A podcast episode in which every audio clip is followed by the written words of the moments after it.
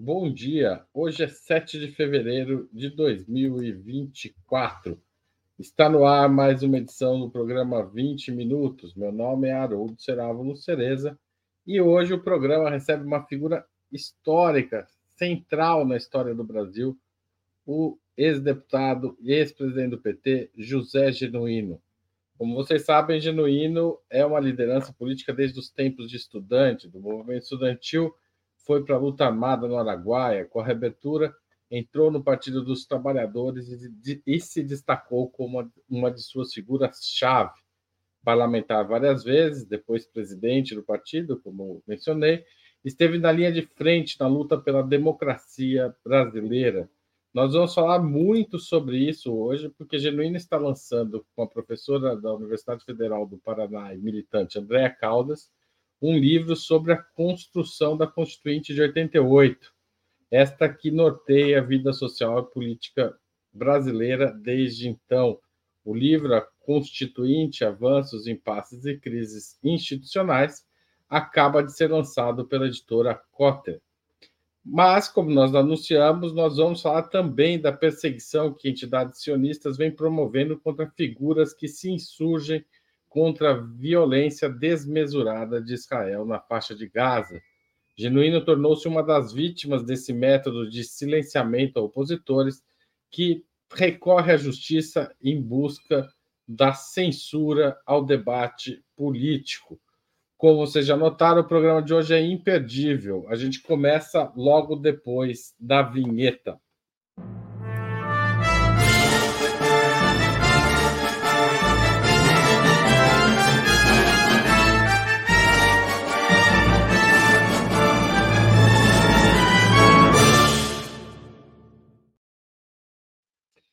Bom dia, José Genuíno. É um prazer recebê-lo aqui Bom dia, Haroldo. Eu estou lembrando que quando comemoramos 20 anos da Constituinte, eu dei uma entrevista para o UOL para você.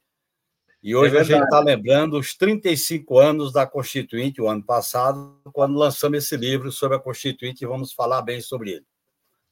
Muito bem, Janino. Nós vamos falar sim, mas eu quero começar sobre o tema do programa de hoje. Do que Israel tem medo e por que, que ele busca censurar as críticas ao sionismo? Você foi uma vítima disso. Eu queria que você contasse para os espectadores o que aconteceu e como tem sido a, o ataque a, a você por, por esse posicionamento claro contra a ação de Israel em Gaza. O Haroldo, sobre esse tema, eu peço permissão para iniciar lendo trecho de um artigo assinado por Jesus Gonçalves, publicado no A Terra é Redonda, entre aspas, chorar pela Palestina é o que o mundo deveria fazer, até que as lágrimas cresçam tanto que afoguem os assassinos e seus cúmplices, os genocidas diretos e indiretos.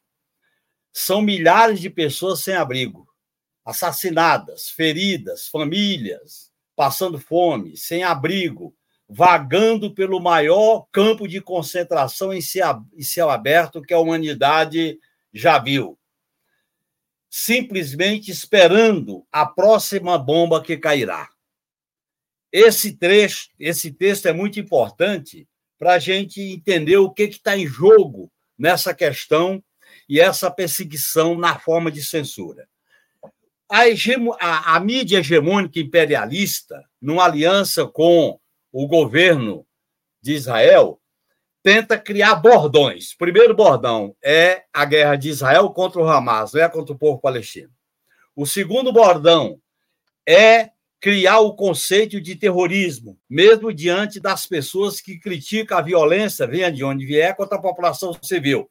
Mas a conceituação de terrorismo para legitimar vale tudo. Terceiro bordão. É, é, quem de, faz o debate sobre o sionismo, eles misturam com o antissemitismo. Coisas diferentes. Nós, da esquerda, nós socialistas, somos contra qualquer preconceito, somos defensores da luta do povo judeu, tem uma história de luta democrática, luta por direito, portanto, nós combatemos qualquer forma de preconceito e discriminação. Ao fazer crítica ao governo, eles tentam, é, de maneira maquiavélica, maniqueísta, fazer essa vinculação. A experiência que eu vivi, Haroldo, eu acho que é importante deixar claro, eu estava fazendo um debate sobre a conjuntura nacional e houve uma discussão sobre a posição do Brasil apoiando a África do Sul. E eu citei que era uma posição correta e citei o movimento BDS, que é bloqueio, é, boicote, antes, desenvolvimento e sanções, como algo interessante. E falando que era um movimento pacífico, era um movimento que envolvia entidades, academia, atividades esportivas e que envolvia também empresas vinculadas com as ações da guerra. E citei claramente a questão é, militar, a questão da segurança. No meio desse pensamento, eu citei inadequadamente empresas de judeus. Aí eles pegaram essa expressão empresa de judeus, tiraram deste pensamento geral, divulgaram na forma de uma guerra na internet, e a partir dessa expressão, repito, inadequada, empresa de judeus, tem que ser empresas vinculadas ao governo, eles fizeram essa campanha. Como é que é feito isso? Essa campanha é feita primeiro nas redes sociais, querendo constranger, querendo dificultar. Segundo, eles fazem uma aliança com a mídia corporativa, a grande mídia, TV aberta e jornalões, para projetar e divulgar esse tipo de raciocínio. Terceiro, eles promovem o que eu chamo de assédio judicial. Entram com ações no processo de inquérito, de investigação, bota tudo dentro dessa ação para quê? Primeiro, para constranger. Segundo, para dificultar. Terceiro, para as pessoas que estão lutando, os militantes, se envolverem com essa questão e deixar de lado o problema central, que é a solidariedade ao povo palestino, a defesa da autodeterminação do povo palestino e da soberania nacional e o combate ao governo genocida. Na medida em que, por que, que eles tentam fazer esse modelo de censura, que é uma espécie de guerra híbrida, como teve o Laufé, e agora tem esse modelo mais sofisticado? Para não se debater, não se divulgar o que acontece lá. Por isso que eu iniciei com esse artigo. A própria, a própria luta que a humanidade trava pelo, por uma paz, a luta por um cessar-fogo, a luta contra o genocídio, a luta de solidariedade ao povo palestino, a defesa da existência de dois estados viáveis economicamente e politicamente, respeitando a autodeterminação do povo palestino, isso é deixado de lado, não se discute, para criar o maniqueísmo.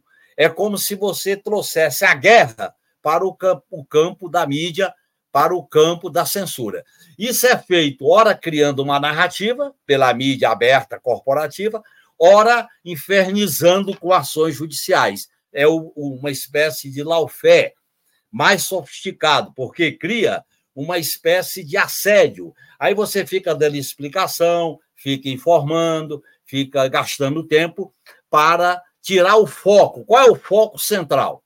É o cessar-fogo, fim do genocídio, é, solidariedade ao povo palestino com o princípio da autodeterminação dos povos e entrega, que está na pauta das negociações, a entrega dos reféns e dos presos políticos palestinos em Israel. Esta questão fica colocada de lado para discutir o maniqueísmo, ou por motivações preconceituosas, ou por motivações religiosas, ou por motivações nem não sei o quê. Portanto, eu quero deixar claro que a minha posição está muito clara e definida. Esse movimento que eles estão combatendo no mundo inteiro, é, veja bem o que fizeram com Roger Walter, a, a, a produtora do contrato com Roger Walter suspendeu o contrato com a sua com as suas atividades musicais por pressão. Essa pressão chega na academia, nas universidades, em professores, e ela de Harvard, né? Como? A reitora de Harvard teve que renunciar. A reitora também. de Harvard cria uma pressão para constranger, para ameaçar, e as pessoas ficam temendo, as pessoas ficam com medo. É o medo do medo. Portanto, é uma prática, é uma prática de natureza fascista que busca amedrontar, intimidar. E nós temos que, nesse momento, que o que está em risco na faixa de Gaza, na Cisjordânia, é barrar o genocídio, defender o povo palestino, exigir um cessar-fogo e o respeito à autodeterminação com dois estados que sejam viáveis economicamente e politicamente. Esse que está em jogo.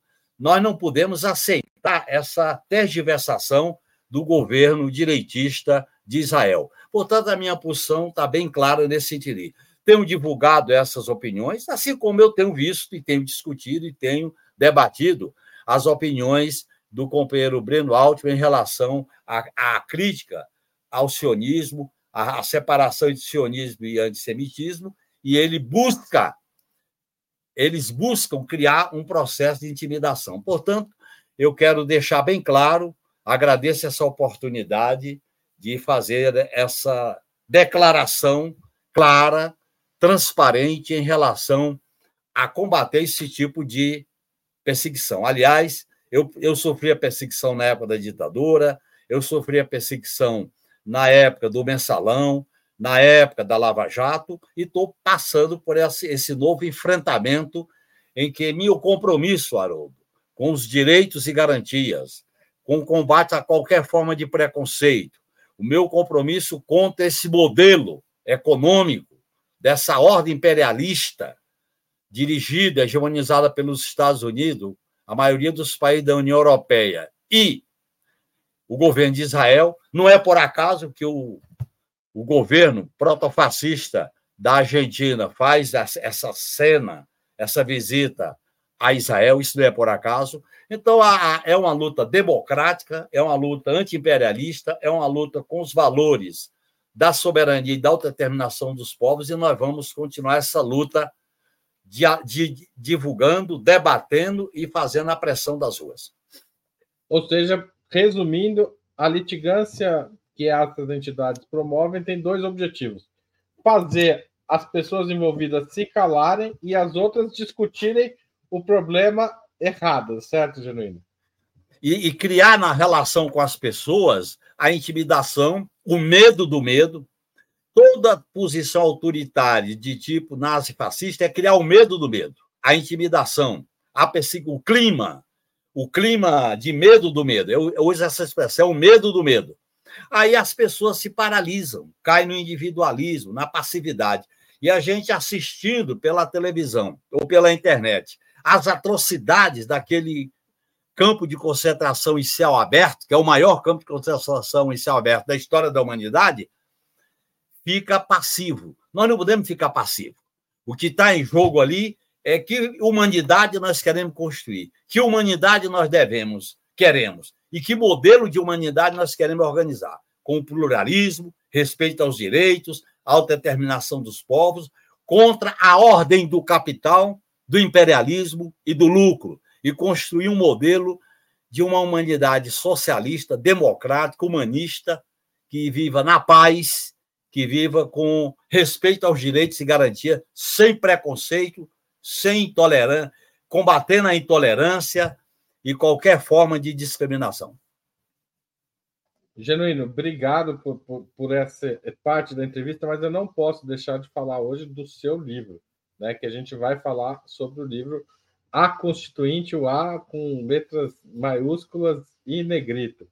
O Genuíno, a gente vai falar desse livro, mas eu queria avisar as pessoas que nós também vamos fazer um sorteio. E a Aurora, que está fazendo a nossa transmissão, vai explicar como é que funciona. Aurora, entra aí na conversa. Bom dia, turma, tudo bem? Camaradas, seguinte, não percam essa oportunidade de receber em casa autografado o novo livro de José Genuíno e Andréa Caldas. Para participar é muito simples.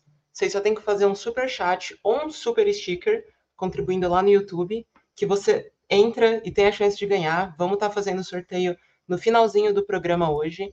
Se você estiver assistindo na Twitch ou no Twitter, venha para o YouTube para garantir que você consiga participar também.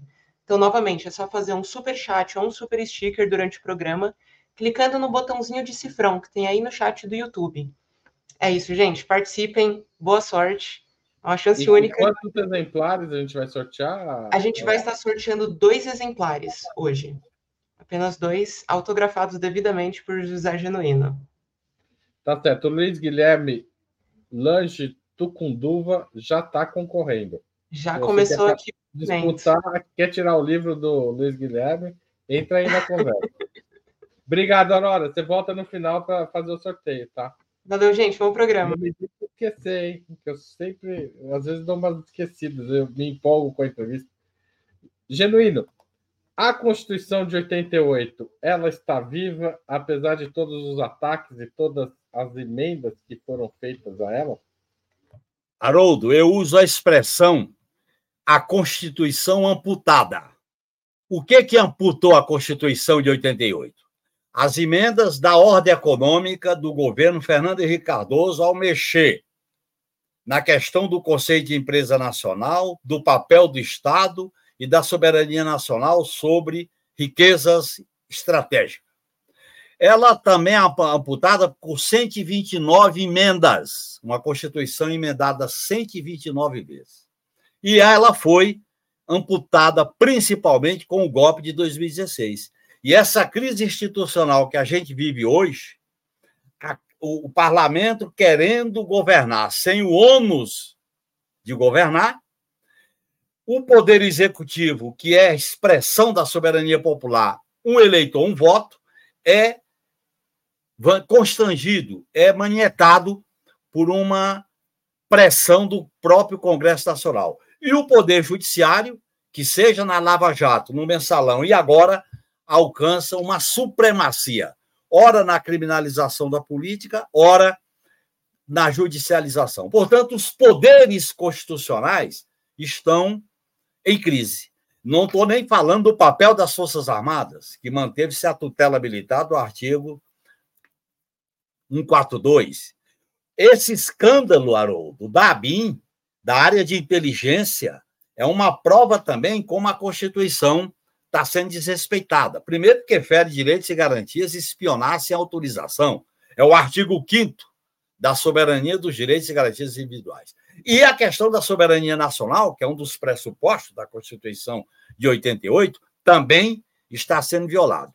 Eu costumo dizer, Haroldo, que a Constituição de 88 também ela foi amputada, porque se você pegar o artigo 1 2, 3 e 4, antes do quinto, ela pressupõe valores essenciais. Por exemplo, na ordem internacional, a autodeterminação, a soberania, a, o respeito à paz e aos direitos humanos.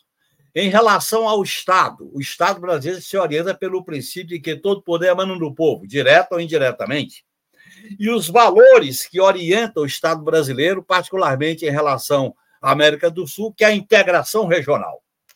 Esses quatro itens foram, vamos dizer assim, violentados pelo golpe, pelo governo do inelegível Bolsonaro e todo o processo de hegemonia do neoliberalismo. Então, por isso que eu digo que a Constituição de 88 foi um grande avanço, ela se encontra amputada.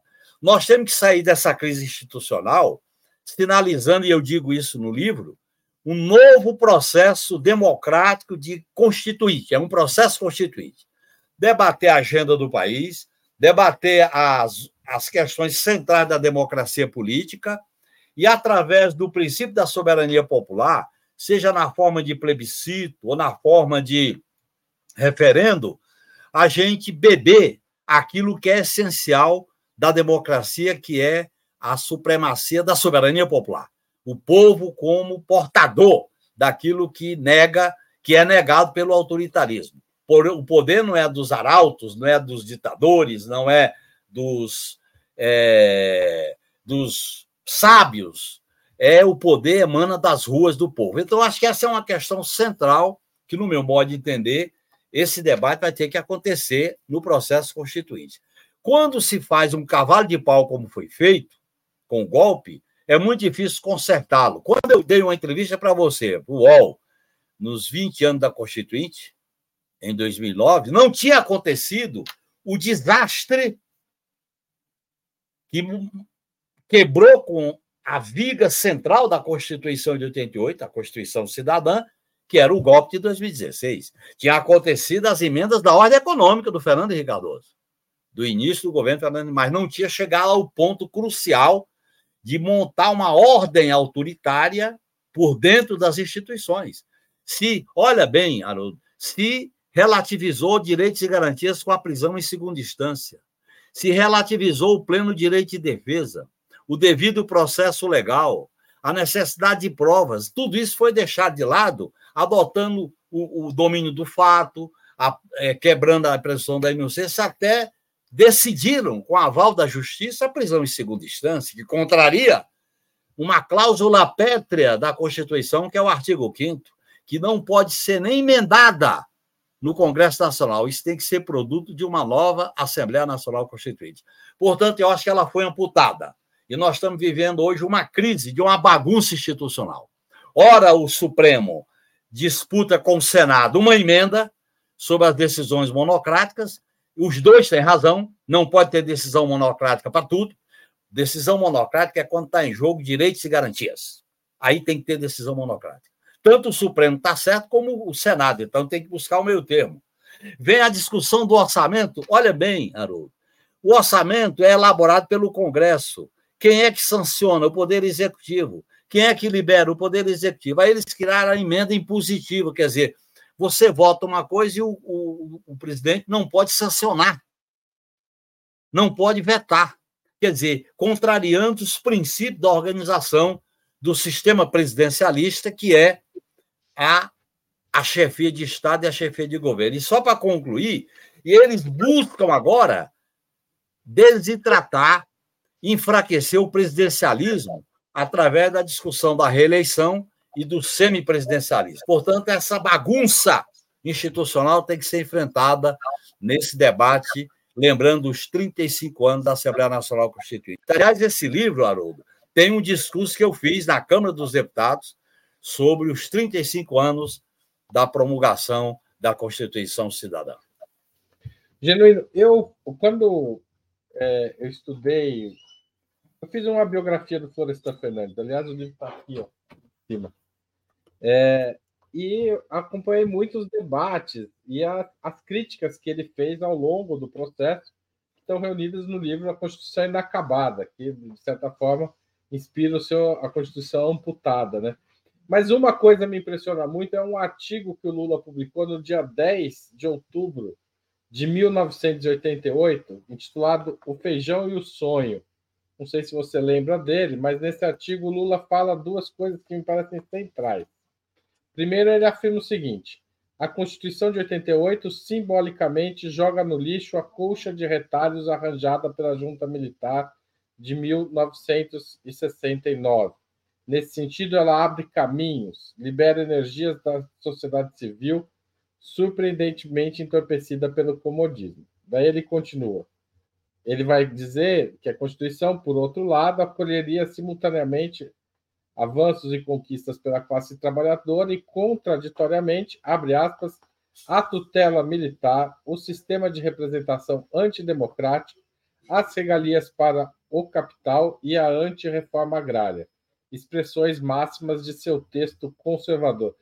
O que eu acho impressionante nesses, nessa, nesse pequeno trecho desse artigo, que é pequeno também, publicado na Folha, é justamente a clareza de que a tutela militar e que as questões econômicas tinham sido mal resolvidas na Constituinte e que elas precisavam, de certa forma, em algum momento, serem mexidas para evitar o pior.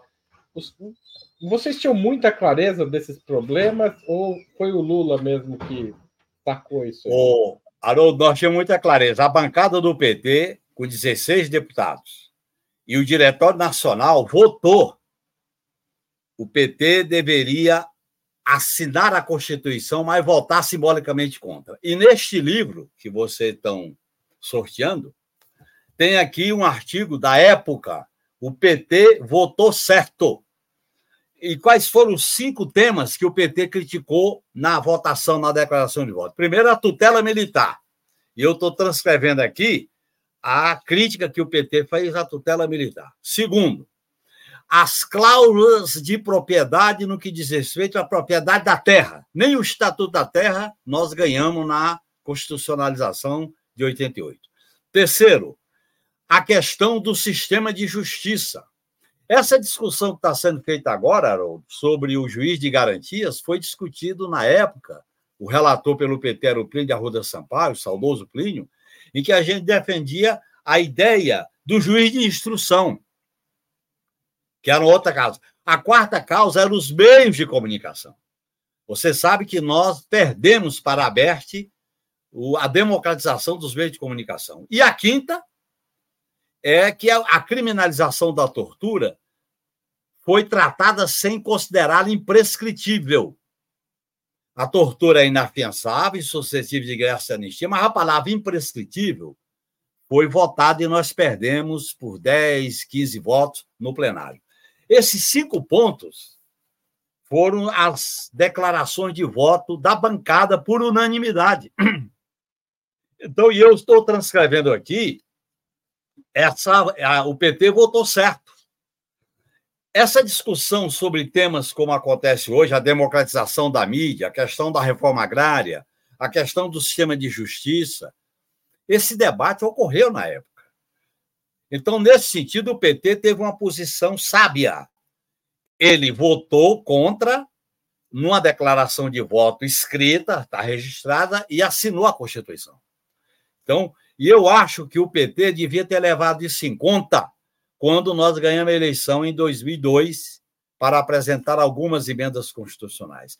A ordem constitucional de 88 ela foi emendada pelo neoliberalismo do Fernando Henrique Cardoso, ela foi, vamos dizer assim, é, defendida por nós quando ganhamos a eleição no Lula 1, 2 e Dilma 1, e agora e nós não fizemos reformas importantes. Por exemplo, Haroldo, o sistema eleitoral e partidário, esse debate sobre o papel do Congresso.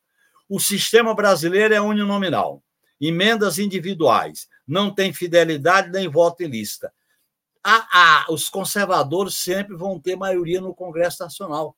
Até porque se manteve, Haroldo, e essa informação é importante, e isso aconteceu na Constituinte, no plenário, eu estava, inclusive, com o Ulisses Guimarães, encaminhando a mesma proposta, o peso dos estados no parlamento. O pacote de abril do governo Gás manteve a regra, no mínimo um, no mínimo oito e no máximo 70. Na verdade, não era 70, era no mínimo seis e no máximo 60, era 68 por aí, 67. Aí se, havia um debate da gente voltar à regra antes do pacote de abril, que era no mínimo quatro e no máximo não tinha número, para equilibrar a representação do povo. Quando você vota para presidente, o eleitor é um voto. Aqui em São Paulo ou em qualquer estado do país. Mas quando você vota para deputado, o eleitor não é um voto. Por isso que o parlamento não reflete a democracia de um voto, um eleitor. Na medida que você já tem o Senado, que é voto majoritário para um senador, para dois senadores. Então, são questões desse tipo que precisariam ser revistas, ser analisadas. Eu não estou nem me referindo, Haroldo, ao problema da ordem econômica, que tem interferência direta na economia. Por exemplo, Fernando Henrique Cardoso, um dos pressupostos do neoliberalismo era mudar o conceito de empresa brasileira. Empresa brasileira toda que está instalada aqui. Acontece que você vai discutir políticas de financiamento, tem empresa estrangeira que está instalada aqui, portanto, é brasileira. Então, são problemas sérios que estruturais que estão presentes nesse debate. Agora. Podia, podia ter instalado aqui, mas que não faça remessa de lucro, né? Tô, claro. Tô... É, esse é o problema. A empresa é brasileira, mas faz remessa de lucro. Se é brasileira, não pode ter remessa de lucro. Então, veja bem, esse processo é um processo muito delicado. Por quê, Haroldo? A Constituinte foi um grande momento da história do Brasil. Eu digo no livro que o país vinha de uma tragédia, de uma grande derrota, que foi a morte do Tancredo, a, a derrota das diretas da emenda de Oliveira e o fracasso do Plano Cruzado. O Plano Cruzado foi a última tentativa da burguesia brasileira de ter um projeto nacional. Gilson Funaro. Esses três elementos fracassaram. E a Constituinte veio para discutir esse vazio político. Por isso que ela é contraditória. Ela avança nos direitos e garantias, avançou em parte da ordem econômica, mas não na ordem institucional. Ela não avançou na questão da comunicação, na questão das relações de propriedade, mas avançou, por exemplo, na propriedade do subsolo. Então, veja bem, é tanto que tinha uma proposta de fazer uma revisão da Constituição cinco anos depois. Mas a, a, a direita, é, é, tanto que eu falo que houve um empate. A extrema-direita neoliberal era muito fraca naquela época. A direita, representada por Roberto Campos, queria uma mudança mais profunda, mas a direita, o centrão, queria uma mudança em certos aspectos. E a esquerda minoritária fazia uma aliança com a centro-esquerda, representada por Mário Govas. Teve uma proposta de revisão constitucional. Nós boicotamos a revisão constitucional porque ela ia liquidar a Constituição de 88 em 93 que foi a data da revisão constitucional. Então, esse era o dilema. A, a, a, o neoliberalismo queria mudar a Constituição, nós não defendíamos ela 100%, mas também nós não podíamos aceitar a motosserra em relação aos direitos e garantias. Então, essa, essa situação contraditória merece uma análise por parte dos estudiosos da ordem constitucional brasileira. E essa é a contribuição que eu faço juntamente com a professora Andréa Caldas. O Genuíno, para quem não acompanhou, é, os, as pessoas, mas pode parecer um pouco misterioso como uma bancada de 16 deputados do PT apenas conseguiu tantos avanços sociais e mesmo políticos naquela conjuntura. Os movimentos sociais é que fizeram a diferença? Movimento indígena, feminista, movimento negro, movimento do centro-terra como é que atuava a bancada junto com os movimentos sociais? Olha, Haroldo, o país atravessava uma ascensão da mobilização popular, passava por uma crise do regime autoritário, e o MDB, que foi o grande beneficiário na Constituinte do Plano Cruzado, tinha muitas divisões internas. Pois bem, qual foi a força da a esquerda, o PT tinha 16 deputados, somando com a, a tendência do PMDB, PDT, PCdoB, nós tínhamos 120, 130 deputados. Qual foi a nossa força? Foi fazer uma aliança com os movimentos populares. Você sabe que a Constituinte teve a primeira bancada feminina, chamada Bancada do Batom. Teve a bancada da comunidade LGBTQIA, quando eu defendi, em nome da bancada do PT, a, a União Civil. A Constituinte teve a bancada do, da, pela reforma agrária, que nós perdemos na comissão por um voto, que era o começo da, do nascimento do movimento Sem Terra, a força da CONTAG e tal. Teve a bancada da educação, lembro aqui a grande figura de Florestan Fernandes, com um movimento educacional que vinha com muita força. E teve a bancada da classe trabalhadora que estava em ascensão. Tinha sido naquele na, naquele momento que a CUT foi praticamente fundada. A discussão da estabilidade, da jornada de trabalho, a discussão da estrutura organizativa era muito forte. Portanto, foi esse casamento, foi o casamento da bancada do PT e da esquerda com as ruas que produziu uma grande força. E é, nós tivemos muita habilidade, Haroldo, para trabalhar com a ideia de que o povo tinha que ser ouvido. O Ulisses Guimarães tinha noção, que ele era um grande político, de que o país atravessava uma, uma crise de vazio político. Ele, inclusive, fazia crítica ao governo Sarney. E nós negociávamos muito com ele. Um belo dia nós dissemos, doutor Ulisses, tem que trazer o povo aqui para dentro. Aí ele disse, um dia eu boto os engravatados, que é a Febraban, Fiesp, o DR, e no outro dia vocês botam o pessoal da sandália havaiana. Então nós botamos. A população indígena, aquela famosa fotografia do que Crenado, tá Ayrton Crenado, né? pintando a cara de preto, a fotografia das mulheres, da, da, do movimento estudantil, da CONTAG, foi muito forte. O Brasil mostrou sua cara na Constituinte. Eu falo disso com muita emoção, porque o Brasil mostrou sua cara, suas reivindicações. Nada era proibido. Se discute tudo. E o doutor Ulisses sabia dessa questão. É tanto que quando ele promulgou, Haroldo, a Constituição de 88, ele falou que a Constituição era um parto doloroso no quadro de uma crise. E a discussão da governabilidade já estava posta em 88. E ele faz um discurso dizendo que a governabilidade tinha que buscar soluções que não negassem os direitos consagrados. E você sabe que a Constituição de 88 foi a primeira lei que de inclusão social, porque antes o trabalhador rural era o fundo rural e a Constituinte estabeleceu o direito de aposentadoria com um salário mínimo. Por isso que ele chamou, a, a por isso que ele chamou de Constituição Cidadã. Você não sabe a diferença que isso fez na vida da minha avó, sabia? Porque minha avó ela tinha, ela tinha uma pensão do marido aposentado pelo Fundo Rural e a pensão dela aposentada pelo Fundo Rural. Quando vem a Constituição, daí passa um pouquinho o Collor regulamenta e passa a pagar o salário mínimo. E a casa dela, ela morava sozinha com a filha e tal, ela passa a poder cuidar da casa dela. Então, todo ano ela pintava, fazia uma reforminha e tal, com essa diferença, porque tinha trabalhado a vida inteira é, como camponesa e não podia ter nenhum luxo na vida, além de contar com a ajuda dos filhos. Então, muda muito e eu imagino que o que aconteceu com ela mudou a vida de muita gente, né? A gente tem uma distribuição de renda poderosa logo depois da Constituinte por conta claro, disso. Claro, por isso que a extrema-direita e a burguesia, a classe dominante, sempre fez restrições à Constituição de 88. Você vê, Haroldo, na questão da educação, abriu-se um grande movimento por uma nova política educacional, da qual participou depois Darcy Ribeiro, da qual participou Floresta Fernandes, da qual participou Paulo Freire, que foi um momento que se abriram as portas para discutir um modelo de educação, ao, fortalecimento da educação pública.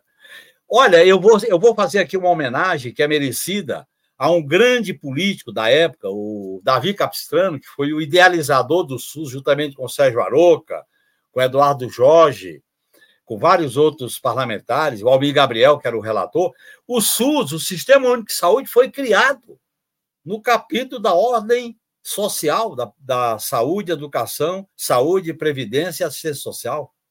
E quando a gente discutiu o SUS, questão essa que é atual para discutir a questão da segurança pública, o Davi Capistrano mostrava como especialista que num país continental é fundamental você unir os entes federados com uma política universalista, que era exatamente quando se criou o SUS, Sistema Único de Saúde, e depois veio a lei que regulamentou o Sistema Único de Saúde.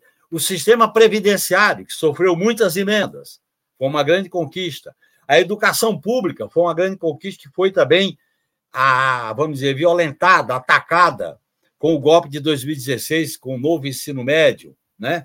A, o início da discussão, olha bem, o início da discussão dos direitos das mulheres. Por exemplo, eu defendi o direito da mulher decidir sobre o seu corpo. E a, a extrema-direita veio com a discussão da, do direito à vida desde, o desde da concepção. Aí nós buscamos uma solução negociada. É o direito à vida, pronto. Quer dizer, havia enfrentamento, negociação. E isso que está faltando hoje, havia muito na época, que era o o enfrentamento, a polarização. E a gente negociava depois, mas havia a polarização. E essa polarização, olha, eu me lembro de duas comissões que se quebrou o microfone. A comissão de comunicação social, por causa da aberta, e a comissão da reforma agrária. Houve choque, inclusive, de enfrentamento nos plenários da Constituinte. Agora, é interessante que naquela época a política não era criminalizada como é hoje, inimigo e amigo você tinha adversários do grande debate político que a Constituinte realizava. Por exemplo, Ulisses Guimarães, que ele era o timoneiro daquele processo todo, ele sabia, e ele dizia para nós: eu não posso deixar de botar aqui a Febraban, a Fiesp, o sistema financeiro, o, o o, os Estados Unidos. Aí dizia, mas também tem que botar o povo, né, doutor Ulisses?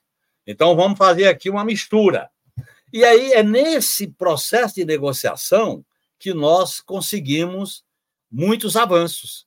Ela ficou inconclusa. Esse livro que você fala aí, esse artigo, é verdade, ela ficou inconclusa. É, é, é tanto que todos os governos, Haroldo, daquele processo, fizeram proposta de reformas constitucionais. E não é por acaso que na primeira eleição majoritária para presidente da República, pós-constituinte, quem foram os dois candidatos que foram para o segundo turno? Nenhum deles era do esquema partidário que hegemonizou a transição, Lula e Collor. Uhum.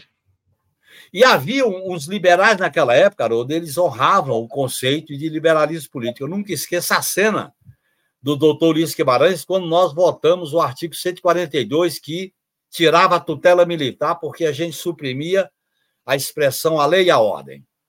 Aí o general Leônidas, que era o fiador da transição, criticou o doutor Ulisses Guimarães e a Constituinte.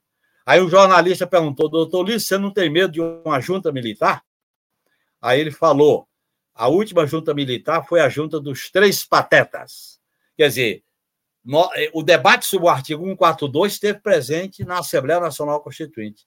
E eu me lembro que eu, Haroldo Lima, saudoso Haroldo Lima, do PCdoB, que morreu na Covid, e o Vivaldo Barbosa, que está lutando para resgatar o PTB brisolista, nós defendemos no plenário a supressão da parte final do artigo 142. Essa questão que está presente até hoje. Veja bem os acontecimentos do 8 de janeiro. Genuíno, aliás, existe uma proposta de emenda constitucional do deputado Ricardo Zaratini para mudar a redação desse artigo. Esse não seria um bom tema para um plebiscito jogar isso para o povo decidir? Não há uma certa um consenso de que os militares têm poder demais no Brasil e esse não seria um primeiro processo de mobilização jogar uma questão dessa para o plebiscito? Essa é uma questão central da democracia brasileira. Enquanto essa questão não for resolvida, nós temos sempre uma democracia tutelada, ou na última hora vem a força da espada ou do pronunciamento militar eu acho que seria uma grande oportunidade. Aliás, o, o governo que eu defendo tem convivido com a tutela militar e não enfrenta adequadamente essa questão. O que está aparecendo, Haroldo, nessa questão da ABIN, a mesma, o mesmo contrato da ABIN, dessa empresa, também serve ao Exército. A ABIN é 14 milhões, o Exército é 127. Porque a área de inteligência. Aliás, ela... deixa eu fazer um, um parênteses aqui. A gente publicou no Opera Mundo porque o Exército, em 2019, questionado pelo Pedro Marim, que era da revista Ópera e agora trabalha conosco, é, que a gente tá, vai ter novidades no Opera Mundo e eu vou contar nos próximos dias. Mas em 2019, o Pedro questionou o Exército sobre é, o contrato com, com essa empresa israelense e o Exército negou, tendo que já tinha o contrato em andamento. Ou seja, o Exército mentiu para a imprensa em 2019. Não é que não respondeu ou respondeu evasivamente, mentiu. Mas é, quem quiser, procura no Opera Mundi, é uma matéria bem interessante do Pedro para conhecer essa história. Desculpa te interromper. É. Olha bem, quando foi criado o Ministério da Defesa, para mostrar como é importante esse problema da tutela militar, os militares propuseram o Gabinete de Segurança Institucional para ficar presente no Planalto, na medida em que o Ministério da Defesa os afastava do Planalto. E o Gabinete de Segurança Institucional passou a controlar toda a área de inteligência do país. A BIM, as três áreas militares, COAF, P2 e outras instituições da inteligência, como da Polícia Federal. Esse escândalo tem uma interface na questão da tutela militar, porque o conceito que se fortaleceu no golpe de 2016 e no governo do inelegível Bolsonaro é a militarização do Estado, a ocupação das funções centrais do Estado e, evidentemente, a preparação do processo de ocupação por uma espécie de autoritarismo militarista. Os cargos generais, a questão da área de inteligência e informação, a questão, por exemplo, o conceito de guerra cultural, de inimigo interno, contra o politicamente correto, foram expressões usadas quando, olhe bem, Haroldo, desde a Constituição de 91 republicana, que se mantém nas seis constituições brasileiras essa tutela militar constitucional. Então, é uma, você tem razão, é uma questão política central. O deputado Carlos Zaratini tem razão. Eu acho que o governo deveria apoiar essa emenda. Aí teve até tentativa de negociação, mas não avançou. Eu acho que falta uma vontade política que era só em situações em que o Congresso autorize. Nem isso eles aceitam. Você podia ter uma intervenção desde que o Congresso autorize. Nem isso eles aceitam. É uma autonomia total em relação aos demais poderes. É autonomia no orçamento, na execução, nos projetos. Tudo isso que, no meu modo de entender, devia ser enfrentado. Esse debate tem a ver com uma outra questão, que é o debate sobre segurança pública. O artigo 146, 144, que prevê a militarização como força auxiliar e reserva do Exército, tem que ser mudado. A segurança pública é uma atividade civil, basicamente, é uma atividade de força, é uma atividade de prevenção, é uma atividade que não pode ser essa matança que está em curso no país. E esse assunto tem que ser tratado, e a gente está vendo de onde estão tá vindo os recados, como disse de El Salvador, do Equador, da Argentina e por aí afora. Então, eu acho que esse tema é um tema estratégico para a esquerda debater e discutir, relacionado com os órgãos de coação do Estado. Envolve Forças Armadas, segurança e área de inteligência e contra-inteligência. Gente, eu queria chamar a atenção que vocês. Eu vou fazer perguntas de vocês para o Genuíno, então mandem perguntas. Aliás, o EF Luft fez uma pergunta aqui como o PT e a esquerda deveriam combater a infiltração? Precisamos ter um sistema de inteligência como Cuba e Venezuela? Você compararia isso? Como deve ser o sistema de inteligência de um governo democrático, genuíno? O Haroldo, o, a, o sistema de inteligência de um governo democrático é separar a inteligência. Primeiro, a inteligência de Estado, vinculada ao presidente da República como chefe de Estado e chefe de governo, para as questões estratégicas, principalmente voltada para a política externa. Dois, a inteligência judicial, que está vinculado com a função da Polícia Federal nas atividades judiciais, de inquérito, etc. Até a terceira, a inteligência militar, mudando o papel das Forças Armadas. Não tem sentido, Haroldo, você ter uma P2, que é, é a área de inteligência das PMs, com essa autonomia que tem, inclusive em relação aos governadores. Portanto, você tem um poder paralelo. Eu acho que a inteligência brasileira ela é falha, é vazia, diferentemente do, da experiência de Cuba e Venezuela, na questão da política externa. Um país como o Brasil, com um potencial de riquezas naturais, integrando o continente sul-americano, tem que ter informação de estratégia. Por exemplo, a possibilidade de uma epidemia, como teve na Covid, tem que ter uma área de cenários a questão da guerra na Ucrânia, a questão da, do, da, da guerra de, do governo de Israel contra os palestinos, a questão da crise que acabou vindo à tona no Equador. O governo tem que ter informações estratégicas para se posicionar. Isso nós não temos. A inteligência brasileira é para bisbilhotar a vida das pessoas. É dossiê, é intriga, é a concepção policialesca, Carol. É tanto que a inteligência aqui, você sabe, quais foram os primeiros órgãos de inteligência no Brasil? Os DOPS, Departamento de Ordem Política e Social, da época do Estado Novo, que vem por aí. É, então, e, e, quando veio a inteligência militar dos DOICOD, era a comunidade de informação voltada para a guerra interna, que era o povo, a esquerda. Isso tem que ser profundamente alterado na minha avaliação, e é essa contribuição que eu estou dando para o nosso governo. Juliano, se, se, se comenta, se, se usa muito o argumento de que a correlação de forças não é favorável para um debate sobre, por exemplo, a questão do artigo 142 e para outras mudanças. Na área econômica, então, nem se fala, na área de comunicação também. Como lidar com a questão da correlação de forças? Como puxar de volta essa mobilização que permitiu a construção da Constituição de 88? Correlação de força você muda, você altera desde que haja vontade política, clareza e mobilização popular. Aí você altera. Se a gente ficar prisioneiro de uma, de uma correlação de força estática da maioria congressual conservadora, do sistema de justiça, da tutela militar, nós vamos ficar nos estreitos limites do que é possível. Então, a correlação de força é uma luta. Nós tínhamos 120 deputados na Constituinte. O que, que alterou a correlação de força? A mobilização popular. A mobilização popular é que altera o contato com o povo.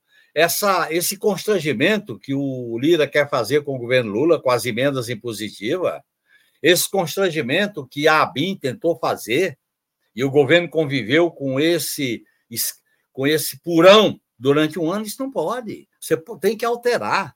Correlação de força para manter a tutela militar, eu tendo a achar que nós tínhamos correlação de força para mexer nesse assunto quando ganhamos a eleição principalmente quando teve os episódios de 8 de janeiro, que a imagem das Forças Armadas foi afetada, houve divisão entre eles e nós podíamos ter avançado na discussão de uma nova política de defesa, de, uma no... de um novo regramento sobre a presença dos militares no Estado. Portanto, a, a correlação de força não pode ser usada como desculpa para a acomodação e para a passividade. É mais ou menos assim: você tem, você está com febre, ou no caso, falta de febre, está com temperatura baixa. Você precisa fazer esquentar o corpo, dar coberta, dar remédio, para a temperatura subir, é isso? Claro, é fundamental isso, porque se você. Aliás, Haroldo, do princípio da correlação de força, a esquerda ela não faz parte do status quo. A esquerda vem de fora. Se ela mantém o status quo, ela fica sendo conivente com o status quo. E existe uma lei da famosa regra da luta de classe. Quando você chega a um governo pelas vias liberais, como é o, a eleição, se você não muda as estruturas, elas te cooptam ou te derrubam. E foi essa a experiência do golpe de 2016. O que, que aconteceu? O PT não foi cooptado, mas também o PT não alterou as estruturas. Eles deram o golpe, porque eles não queriam que o povo ficasse dentro do orçamento. Essa é a questão. Isso é luta política. E a, porque a esquerda não faz parte do status quo, ela é de fora. Ela quer mudar o status quo. A governabilidade não é para consolidar o status quo. E qual é o princípio primeiro para alterar a correlação de força? Você tem que polarizar e enfrentar. Você pode até negociar, e é bom que negocie, mas primeiro se polariza. Aliás, esse é o princípio embrionado da luta de classe que os trabalhadores vivem. Como é que os trabalhadores negociam aumento de salário? Fazendo uma greve. é a lei. Você tem que ter força para poder negociar. Uma vez eu, eu dei, coloquei uma frase que foi mal interpretada, que eu disse o seguinte: a esquerda só será respeitada quando ela mostra os dentes. Se ela não faz isso, ela não é respeitada. Eu não estou propondo eu não estou propondo virar a mesa, não. Eu estou propondo polarizar e negociar, enfrentar e negociar. Esse é o jogo. E essa é a grande lição, Haroldo, que nós tiramos da Constituinte. Por exemplo, o PT, não, o PT assinou a Constituição, mas votou contra. Muita gente disse que o PT estava errado. O PT não foi ao colégio eleitoral, era eu mais quatro deputados. Foi aquela marcação de posição que permitiu que o PT acumulasse força para ir para o segundo turno em 89 né, na campanha eleitoral e ganhar a eleição em São Paulo, Porto Alegre, etc, etc. Aliás, o PT assinou a Constituinte. Se você vê alguém dizer que o PT não assinou a Constituinte, diga que está, a pessoa está errada. O PT assinou, votou contra, mas assinou. Votou contra. Aliás, Haroldo, eu tenho aqui na minha parede um cartaz, um quadro. Eu vou mostrar aqui. pega lá, pega lá. Ó, eu vou mostrar aqui para vocês. Tá aqui. Isso aqui é um quadro das assinaturas do PT. Está aqui, ó. As assinaturas do PT, os 16 deputados assinaram. Portanto, quando falaram que o PT não assinou, daqui a prova. Isso aqui é uma fotografia de um documento que está nos anais da Câmara dos Deputados. E eu então, guardo gente, isso como uma prova Aqui as assinaturas dos petistas. Aliás, nós vamos fazer um corte disso, Genuíno, e todo mundo que puder compartilha aí essas assinaturas para todo mundo saber que o PT assinou.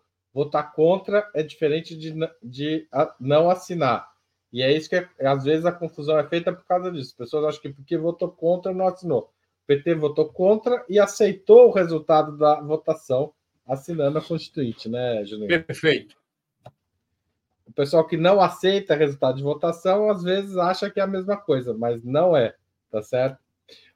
Ô, Genuíno, enquanto você pendura aí o quadro, eu vou fazendo uma pergunta, mas não se preocupe com Pois eu guardei meu quadro. Fala, Haroldo. Seguinte, ô, Genuíno, o, você defende a criação de um novo processo constituinte para substituir essa Constituição, ou pelo menos parte dela? Aliás, Haroldo, é a conclusão política mais importante desse livro, que eu falo, a Constituinte Avanços, Herança e Crise Institucional, é que eu defendo a abertura de um processo constituinte. Eu não estou defendendo para a próxima eleição, nem estou defendendo para esse progresso. Um processo constituinte para você constituir força, bandeiras, mobilização, para restabelecer a relação das instituições do Estado com a sociedade, garantir instrumento da soberania popular, de que o poder emana do povo, e fazer mudanças profundas na ordem econômica e social. Eu acho que esse processo constituinte é uma luta. Eu não estou defendendo para amanhã nem para depois. Estou defendendo um processo constituinte para a gente discutir é, a ordem constitucional de 88. Porque a ordem constitucional de 88, que ela foi amputada, ela foi profundamente violentada com as, principalmente com o que aconteceu na Lava Jato, que aconteceu com a prisão do Lula, o que aconteceu com o golpe e a eleição do inominável durante quatro anos ele destruiu. Isso que as pessoas dizem em relação à BIM, Forças Armadas, Polícia Federal, as instituições do Estado, Haroldo, foram capturadas, foram bolsonarizadas. Isso foi lá no fundo, foi lá na FUNAI, foi no INCRA, foi em Forças Armadas, foi na ordem social. Isso tem que ser alterado, o Brasil tem que ser passado a limpo para fazer um debate de democratização. Eu acho que isso é um processo, e a minha argumentação na conclusão do livro é que a gente deveria abrir um debate de um novo processo constituinte, que não estou defendendo data, nem o modelo de assembleia. Aliás, isso para mim, Haroldo, só para terminar, tem como base uma resolução do sexto Congresso do PT, realizado em 2017 em Brasília, que aprovou, a, no item da estratégia, aprovou a questão da Assembleia Nacional Constituinte livre, soberana, com essas funções que eu estou advogando aqui. Tá certo, Genuíno. É, ainda sobre o livro, é, eu queria dizer duas coisas. Se o Genuíno autorizar, a gente vai publicar esse capítulo, o sétimo, no Opera Mundi, tudo bem? Refundar as instituições democráticas por um processo constituinte. Está autorizado. Tá bom, vamos lá. Obrigado a você, Andréa Caldas. Você acha? Eu queria que você fizesse um balanço sintético do que a Constituinte permitiu ao Brasil nos últimos 30 anos. A Constituição de 88 permitiu ao Brasil nos últimos 35 anos. Porque, ainda que com essa amputação toda, é a Constituição mais longeva da história é, do país, né? O Haroldo, eu acho que a gente tem que resgatar marcas importantes, por isso que eu falo avanços, herança. Na, a, questão do, a questão da inclusão social. Os direitos sociais, não como assistencialismo, mas como direitos fundamentais. Na área da, do artigo 7, na área do sistema de saúde, da educação e da previdência, do meio ambiente, dos povos originários. E olha, esse tema absurdo do marco temporal, essa discussão aconteceu na Constituinte, Haroldo. Não tem uhum. sentido uhum. esse debate. Eu acho que foram marcas importantes. Segundo, uma visão democrática com a afirmação de direitos. Seja o papel do Congresso, o papel da, das instituições democráticas e o regramento dessas instituições. Terceiro, a ordem econômica, na época, não tinha hegemonia neoliberal. Foi, foram grandes avanços sobre o papel do Estado, do planejamento, do, do, da propriedade da União sobre recursos do subsolo, que foram objeto de emendas do governo Fernando Henrique Cardoso quando ganhou a eleição em, é, em 94. Eu acho que teve muitos avanços em questões chaves ao colocar inovações. A questão da família, do meio ambiente, a questão da, da diversidade, foi o Brasil foi retratado nessa Constituição. Agora, as cláusulas de propriedade, principalmente da reforma agrária, a questão do Estado, poder judiciário e tutela militar, e a questão, por exemplo, dos meios de comunicação, nós tivemos retrocesso. E a questão que estava presente era o acordo da transição pactuada por cima que era o acordo com a ditadura militar, que a, a Assembleia não, apesar de ter questionado, ela foi fruto também desse tipo de acordo. Portanto, foi um processo muito rico, e para mim, Haroldo, o que é importante é resgatar o processo. Foi um dos processos mais ricos da história constitucional brasileira. As pessoas, quando falam Constituição, acham que é, é a hermenêutica constitucional. A Constituição não é obra de sábios, de hermeneuta. A Constituição é produto da luta de classe, dos conflitos, das mobilizações, das reivindicações. Isso ficou muito claro na preparação e no próprio, nos próprios trabalhos da Constituinte. Eu acho que esse tipo de resgate é muito importante. Muito importante, porque foi uma grande experiência política. Obrigado, Genuíno. A gente completou uma hora de programa. Eu queria lembrar o seguinte: já tem bastante gente, já mandou superchat e vai participar do sorteio. Mas a gente está entrando nos minutos finais. Então, se você quer o livro autografado, Constituinte, Avanços, Heranças e Crises Institucionais, do Genuíno e da Andréa Caldas, autografado pelo Genuíno, se você quer esse livro, contribua agora, porque daqui a pouco a gente vai fazer o sorteio. Antes do sorteio, Genuíno, a gente sempre pergunta aos nossos é, convidados é, uma sugestão de livro, que daí não vale o seu, né? Porque a gente acabou de falar dele, e filme ou série para eles assistirem. O que, que você sugere para o pessoal que está assistindo a gente?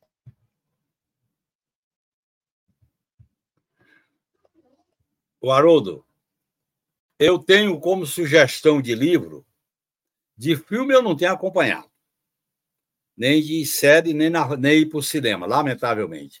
Mas tem um livro aqui que eu acho muito importante, uma outra história do neoliberalismo, a escolha da guerra civil. O que, que representa essa hegemonia econômica, cultural, política, ideológica do neoliberalismo?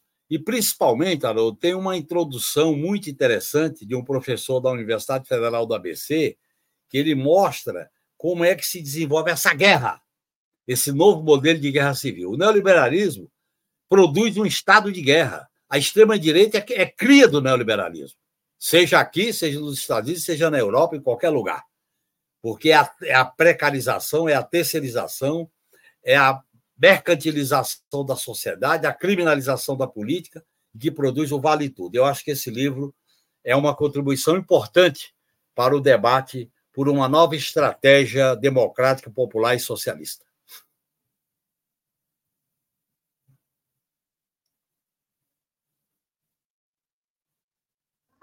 Opa, me perdi aqui nos botões. Bom, a gente chegou agora, então não vai ter filme e não vai ter série hoje, certo? Então não tem problema. Gente.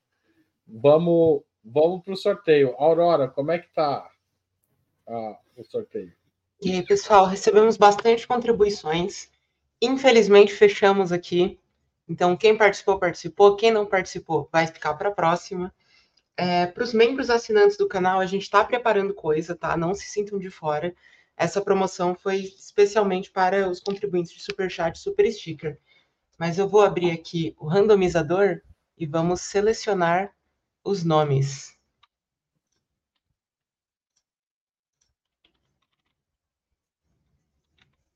Só um momentinho.